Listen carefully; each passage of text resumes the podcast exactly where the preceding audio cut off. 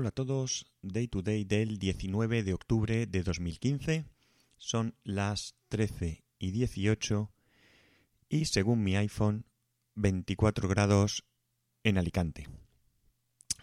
Hoy notaréis que la calidad es diferente, además de que grabo tremendamente tarde, pero ya os advertí que iba a estar de vacaciones y que no, no sabía si, si iba a grabar. Así que en un ratito que tengo ahora, estoy en casa, estoy grabando con el Podcast Studio, ya sabéis, la mesa Behringer Xenix 302, no es la USB, es la que se conecta con el adaptador a, a través de audio y de ahí al, USB del, del, Mac, con su micrófono y demás. Y estoy grabando con Spreaker Studio, pero para Mac. Eh, salió el otro día, me lo descargué y le acabo de dar una patada a la mesa, que supongo que la habréis notado y vamos a probar a ver qué tal se escucha este, esta aplicación. Está bastante bien, es muy parecida a la del móvil, pero mmm, para Mac. Bien, ¿de qué voy a hablaros hoy? Pues mira, primero parece ser que eh, Consumer Reports ha hecho pruebas con los chips del iPhone y con los test que ellos han hecho resulta que tanto el chip de Samsung como el de TSMC dan el mismo resultado. Eh, ambos duraron 11 horas de batería hasta que se apagaron y en todos los test que hicieron la diferencia fue de, menos de un 1%. Entonces, o bien esta gente engaña, los de chip, ¿cómo se llamaban estos que he dicho? Consumer Reports, que en principio no deberían, porque entonces su credibilidad evidentemente sería paseo, o han tenido la suerte de que los dos chips, a pesar de ser de diferente compañía, eran iguales, o realmente es que no existe tal diferencia como por ahí se ha venido a anunciar. En fin, supongo que conforme vaya pasando el tiempo esto no parará aquí, pues al final tendremos una una pues una visión real de lo que de lo que pasa con estos con estos dos chips. Luego voy a hablaros de una aplicación. Veréis, hay una aplicación que he descubierto hoy que se llama Alert Cops. A-L-E-R-T-C-O-P-S. La podéis encontrar eh, lo que es la, la, información de la misma en alert, alertcops.ses.mir.es. alertcops.ses.mir.es. De todas maneras, os lo dejaré en las notas del, del podcast. ¿Para qué vale esta aplicación? Pues bueno, esta aplicación está lanzada por el Ministerio del Interior y su utilidad es crear un canal, un canal interactivo para alertar a, los cuerpos y fuerzas de seguridad del Estado, al revés, fuerzas y cuerpos de seguridad del Estado, de algún delito. Eh, la aplicación aquí, pues tengo ahora en pantalla, la ventaja de estar, de estar en casa. Eh, es para smartphone, hay una versión para iOS y otra para Android. Y esto avisa a la policía y la Guardia Civil. Entonces, ¿qué beneficios pone aquí en la web? Pues facilitar un nuevo canal de comunicación entre los ciudadanos y las fuerzas y cuerpos de seguridad del Estado. Ofrecer a los extranjeros que visiten o que residan en, España, pues un canal en, el idioma propio para poder pues, contactar con los servicios de emergencia Pone mejorar los tiempos de respuesta al ciudadano, agilizar el protocolo de demanda de información y respuesta y otra cosa interesante que es garantizar la accesibilidad a estos servicios de personas con discapacidades de comunicación. ¿Cómo se instala? Pues bueno, pues como cualquier aplicación entiendo. Mm, como digo, está para Android y para iOS. Una vez más, Windows Phone se queda fuera. Hay que registrarse, atención, con tu DNI con tu contraseña, que la pones tú, y con tu número de teléfono. Y recibes un SMS para validar. Si no, no podrás utilizar esta aplicación. Eh, no tiene más esto. Cuando tú llamas por teléfono a la policía desde tu casa o desde tu móvil, pese a que tú pongas el teléfono en, en ¿cómo era esto? Eh, número oculto, pues eh, envía el número de igual manera, ¿de acuerdo? Entonces, salvo que llames desde una cabina o algo así, pues lo normal es que ellos tengan tu número de, teléfono, o al menos el número desde el que llamas. ¿Cómo funciona? Bueno, pues sale aquí, veo una primera pantalla donde eh, tú puedes acceder directamente a alguna, algún tipo de, de, alerta, ¿no? Pues hay unos iconos donde pone robo, atraco, asalto, otro vandalismo, daño, otro agresión, otro de agresión sexual, de, acoso escolar, de pelea entre grupos, perdido desaparecido, una alerta de prueba, una petición de información y llamar. También se pueden crear chats. Tienes un mapa donde, porque por lo que leo aquí, manda la localización. Es decir, tú no tienes que, seguramente, eh, bueno, es evidente que estás mandando algo, tú mandas la alerta. Por ejemplo, entiendo yo que si mandas una alerta de robo, pues aparte de mandar esa alerta, mandará tus datos, evidentemente, y además mandará tu localización. Tú previamente en ese mapa puedes comprobar esa localización. Y por último tiene una opción, una pestaña de más, donde están tus datos, una guía de uso, preguntas frecuentes y un aviso legal. La verdad es que lo veo bastante interesante. Lo veo bastante interesante porque en algún momento, pues cuando te pasa algo, pues sueles ponerte nervioso, puedes no, no llamar, puedes estar ocupado, pese a que bien es cierto que cuando yo las pocas veces que llamo al 112 mm, me han cogido inmediatamente, pero siempre será mucho más rápido sacar el móvil, darle un botón, por muy nervioso que estés.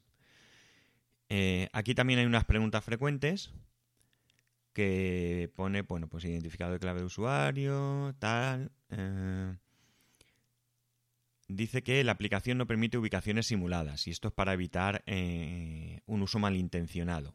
Bien.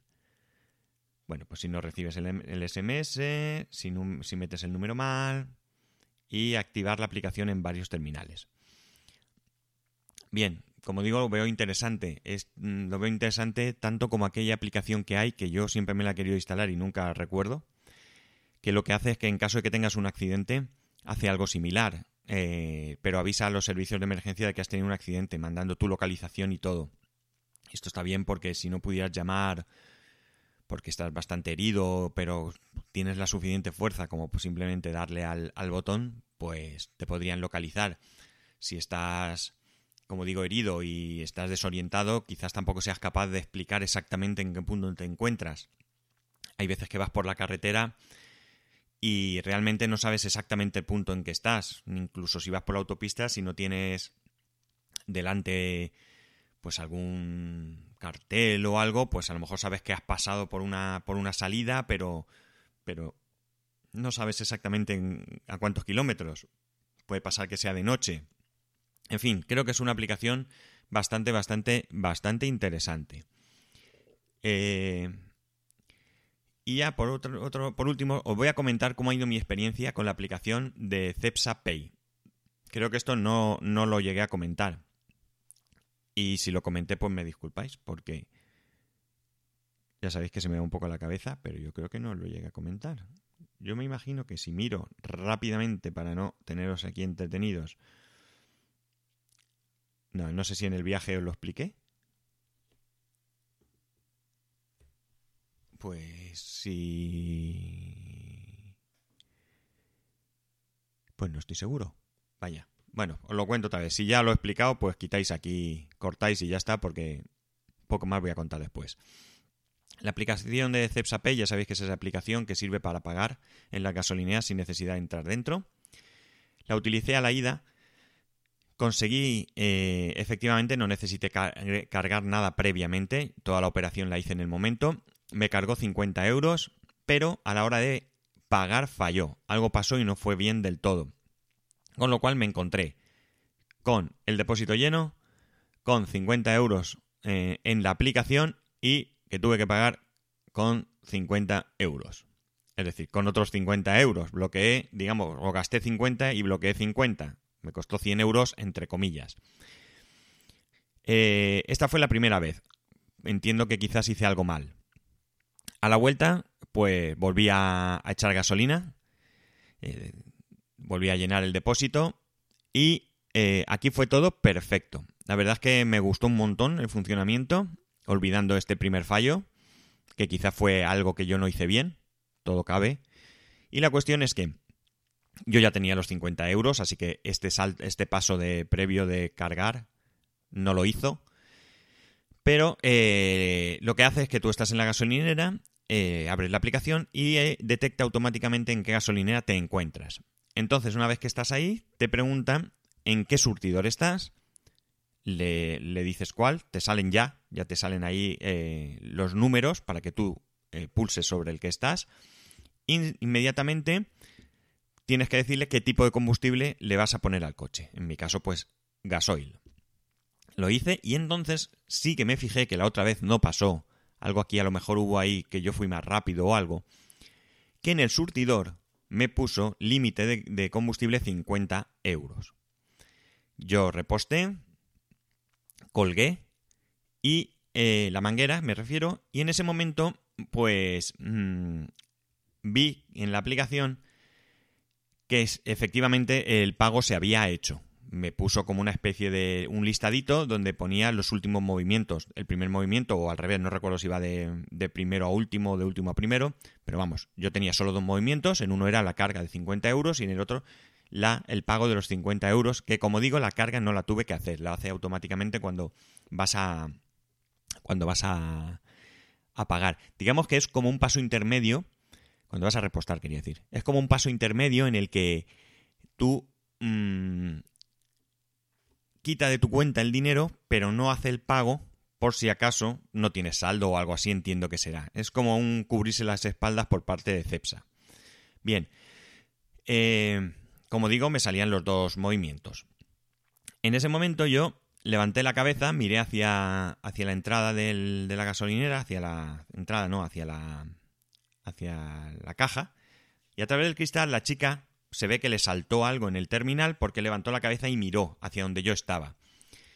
Yo la miré y levanté el dedo así en como símbolo de OK, ya sabéis, el dedo hacia arriba, que como era la primera vez que lo hacía, como preguntándole que estaba todo ok, porque no quería meterme en el coche y que hubiera pasado algo raro o lo que sea. La chica sonriendo me hizo, me asintió con la cabeza y yo subí y me fui.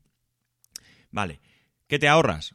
pues te ahorras simplemente el hecho de entrar, no te ahorras nada más, ¿vale? No es más barata la gasolina, nada de nada. Evidentemente, las personas que estáis en contra de que uno se eche gasolina, ya sabéis cuál es mi opinión al respecto, y si no, capítulos para atrás y lo podréis encontrar. Eh, ya sabéis que yo sí, me gusta echarme la gasolina, es una manía, como otra cualquiera. Mm, sobre todo cuando voy a llenar el depósito. Si me voy a echar una cantidad fija, sinceramente no me molesta para nada que la persona me eche la gasolina. Pero si me voy a llenar el depósito, me gusta llenármelo a mí. Y bueno, pues como digo, te ahorras entrar a, pagar. Mm, automáticamente te da los puntos de la tarjeta CEPSA, esa de tú vuelves o porque tú vuelves, creo que es. Y automáticamente también te suma el porcentaje que te da de, del cheque de del cheque de este de Carrefour, que yo lo tengo todo metido ahí, todo en la aplicación. Como digo, una comodidad, no tiene más. No sé si la voy a usar habitualmente, si no la voy a utilizar, o si me va a ser más sencillo simplemente ir y echar gasolina, porque claro, bueno, una de las cosas que te, advierte la aplicación es que todo el proceso lo hagas dentro del coche. Entonces, yo no sé si cuando llegues a la gasolinera, si es gasolina, por ejemplo, la que hay al lado de mi casa, mm, hay personal. Y, casi, casi, si te echas tú la gasolina te miran mal. En otras no. Pero en esta sí que lo tienen muy, muy, como diría yo, muy interiorizado, que no se me ocurre otra palabra, que son ellos los que te tienen que echar la gasolina, salvo por la noche, que evidentemente sí que es autoservicio, como en todos lados. También estaría, está bien esto para el caso de que, de que vayas por la noche, porque en vez de tener que ir a la ventanilla a pagar, que te abran el esto, pues todo te lo haces tú.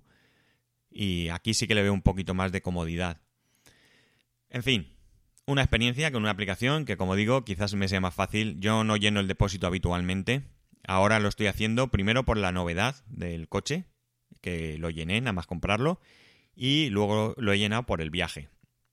Me queda. He gastado aproximadamente en ir y volver a Madrid un depósito y medio. Que esos serán unos. Bueno, realmente no he gastado un depósito y medio. Habré gastado un depósito y cuarto. Porque para evitar encontrarme luego apurado, le eché gasolina más pronto de lo que yo suelo hacerlo, que es en cuanto entra a la reserva.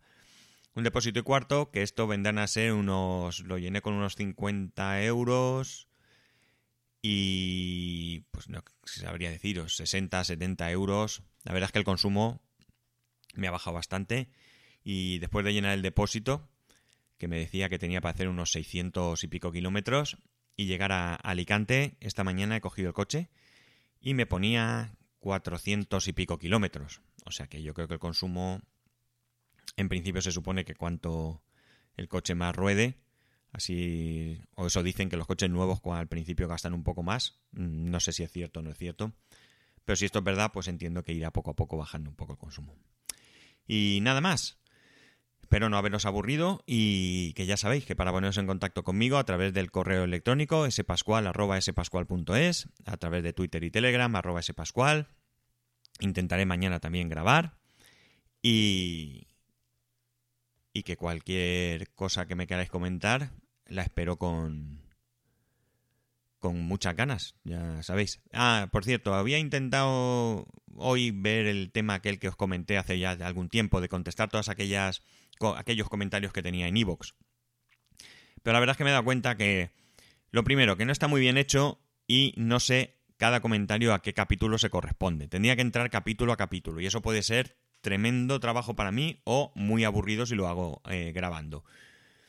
Y luego que, que muchos mensajes pues mm, son de, de estos de agradecimiento, de ánimo y demás, que yo pues supuesto a todos los que estáis ahí muy agradecido y otros pues a lo mejor ya no tiene sentido comentarlos. Así que estoy haciendo los cambios que os comenté en la web del, del, podcast y en otras cosas, en otros también que yo tengo.